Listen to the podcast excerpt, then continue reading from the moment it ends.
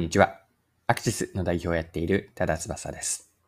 今回のテーマはマーケティングのブランドです。面白いと思ったホテルのあるサービスを取り上げて、マーケティングに学べることを見ていきます。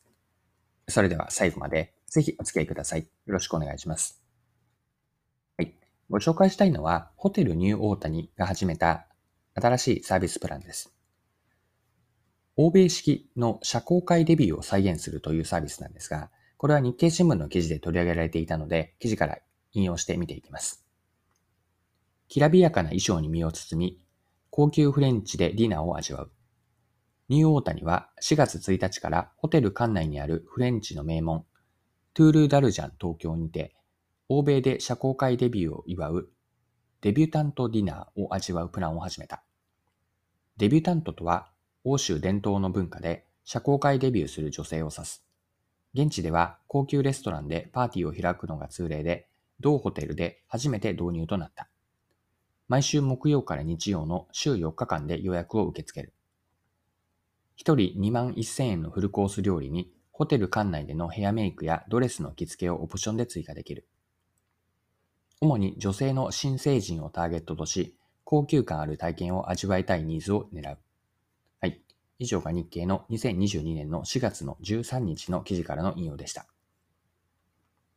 このホテルニューオータニが新しく始めたプランの背景と狙いについて記事から見ていきましょう。ホテルニューオータニ東京内のレストランでは高級フレンチとして敷居が高いイメージが強敷居が高いイメージが強く、これまでは会食での利用など大人同士に使われることが多かったという。今回は18歳と19歳をターゲットとし、親子や友人家族との利用を想定する。新成人のお祝いをきっかけに、若い世代でも記念日や祝い事の際に利用する層の拡大を狙う。はい、以上が記事です。では、ここからはですね、このホテルニューオータニの新成人のお祝いプランからマーケティングの観点で学べることを見ていきます。学べることのポイント、結論2つ、2つなんですが、1つ目が顧客接点の早期化。二つ目が特別な体験からのブランド構築です。では順番に見ていきましょう。一つ目のポイントなんですが、顧客接点の早期化です。これはホテルやレストランを利用する機会を従来のお客さんよりも早いタイミング、年齢が若い時にしたこと。これが狙いの一つ目だと捉えました。でこれまではホテルニューオータニのレストランというのは高級店だったこともあって大人同士での会食に使われていたんです。ここに18歳や19歳という新成人になったタイミングで利用してもらうというのを狙っていて、まあ、末永くお客さんに狙お客さんになってもらいたいと、こうした背景があるんです。で新成人のお祝いプランは LTV、顧客障害価値と言われるライフタイムバリューですが、LTV を長くする施策で、そのために顧客接点を早期化したと。こんな学びが一つ目として得られます。はい。二つ目の学びなんですが、ブランディングについてです。で、ホテルニューオータニのブランディングの話に入る前に、そもそものブランドとは何かについて整理をしておきましょう。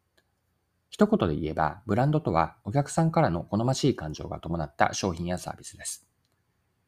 好ましい感情とは具体的には好きとか共感、満足している、誇りに思うとか、あとは憧れ、あるいは応援する気持ちですね。これらの感情が深いほど強いブランドなんです。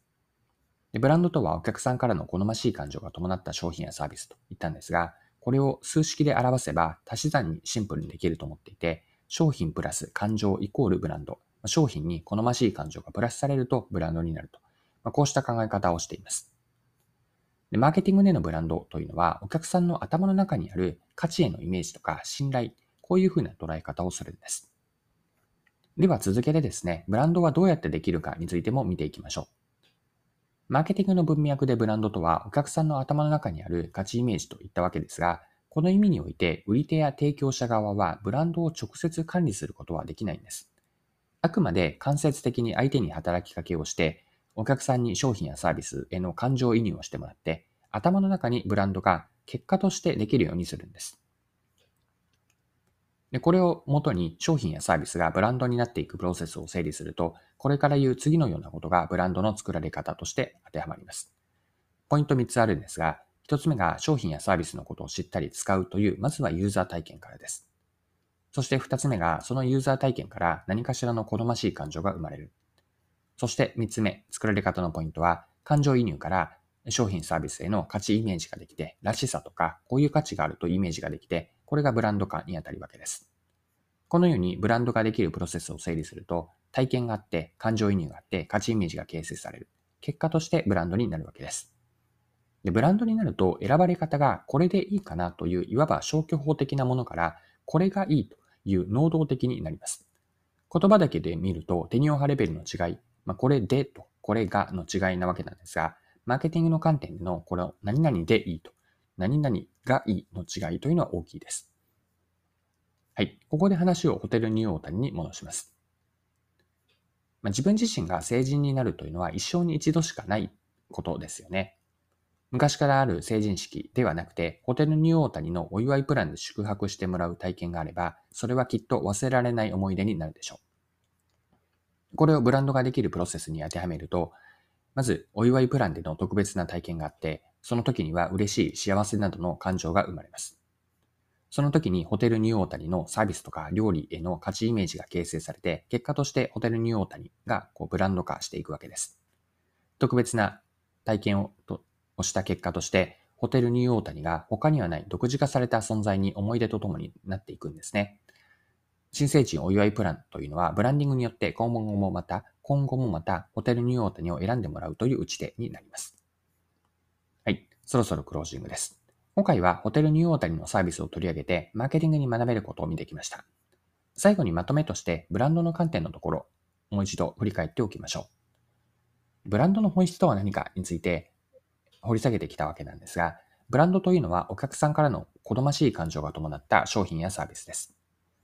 好ましい感情、望ましい感情というのは好きとか共感、満足、誇り、憧れ、応援したい気持ち。こうした感情が深いほど強いブランドです。